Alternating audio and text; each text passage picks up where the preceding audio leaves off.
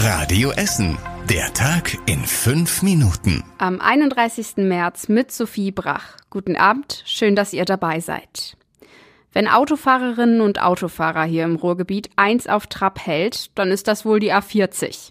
Umso unglaublicher, wenn es mal eine gute Nachricht von der Problemautobahn gibt. So wie gestern.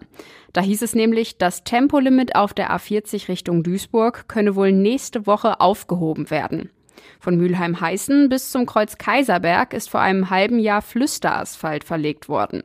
Deswegen war auf dem Abschnitt seitdem Tempo 80, damit der Belag gut eingefahren werden kann. Anders als erwartet hat ein Test gestern aber ergeben, dass der Asphalt immer noch nicht griffig genug ist. Das heißt, doch kein Tempo 100, es bleibt in den nächsten Wochen erstmal bei 80. Danach wird der Test wiederholt. Also, die guten Neuigkeiten von der A40 hat die Autobahn GmbH erstmal zurückgenommen. Vielleicht wird es ja was in den nächsten Wochen. Dass die Notfallsysteme in deutschen Städten zu wünschen übrig lassen, hat spätestens der Warntag im September 2020 gezeigt. Bei der Testaktion ist rausgekommen, sehr viele der Sirenen hier im Land funktionieren gar nicht. Das Problem hat Essen mittlerweile in Angriff genommen und jetzt ist sogar klar, die Stadt kann das Sirenennetz bei uns in Essen endlich fertig bauen. Die Politiker im Rat haben gestern einstimmig das Okay für 37 weitere Sirenen gegeben. Sie sollen unter anderem in Bedingrade, Leite, Stadtwald und Heidhausen aufgestellt werden.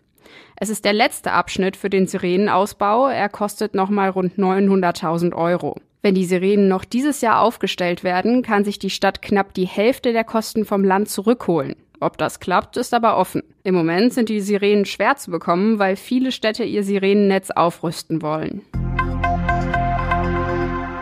Jetzt ist es offiziell. In unserer Stadt gibt es keinen einzigen Realmarkt mehr. In der Innenstadt hat heute der letzte Essener Realmarkt zugemacht. Der Laden in der Rathausgalerie sollte eigentlich noch bis 16 Uhr geöffnet sein. Die Regale waren aber schon fast sechs Stunden früher leer gekauft. Jetzt wird der Laden in der Rathausgalerie in drei Flächen aufgeteilt. Welche Geschäfte dann einziehen, will das Center Management im Mai verraten. Wahrscheinlich wird aber unter anderem wieder ein Lebensmittelgeschäft einziehen. Real war 2020 von der SCP-Gruppe übernommen worden, um die Kette zu zerschlagen und weiter zu verkaufen. Der Real in Altendorf hat schon letzten Sommer geschlossen. Seitdem ist da jetzt ein Globus. Das Jahrhunderthochwasser im letzten Juli hat tiefe Spuren bei uns in NRW hinterlassen.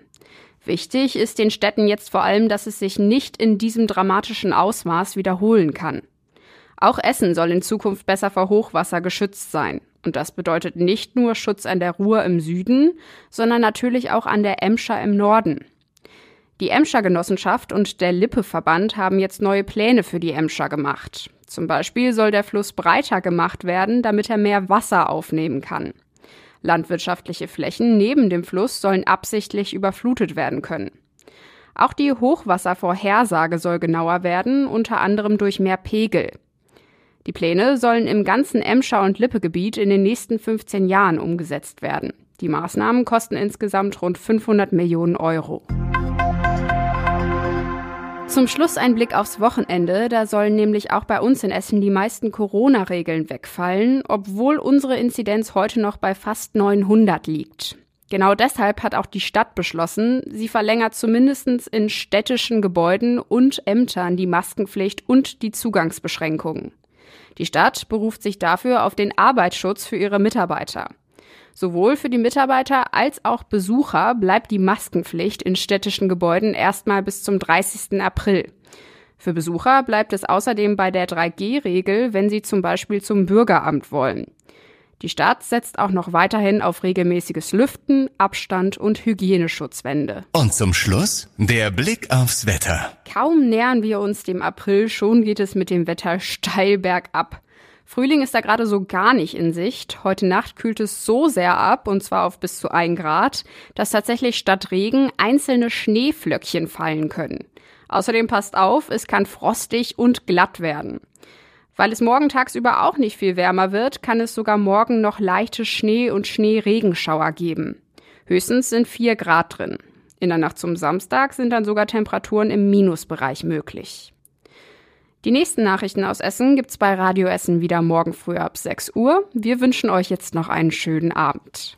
Das war der Tag in fünf Minuten. Diesen und alle weiteren Radio Essen Podcasts findet ihr auf radioessen.de und überall da, wo es Podcasts gibt.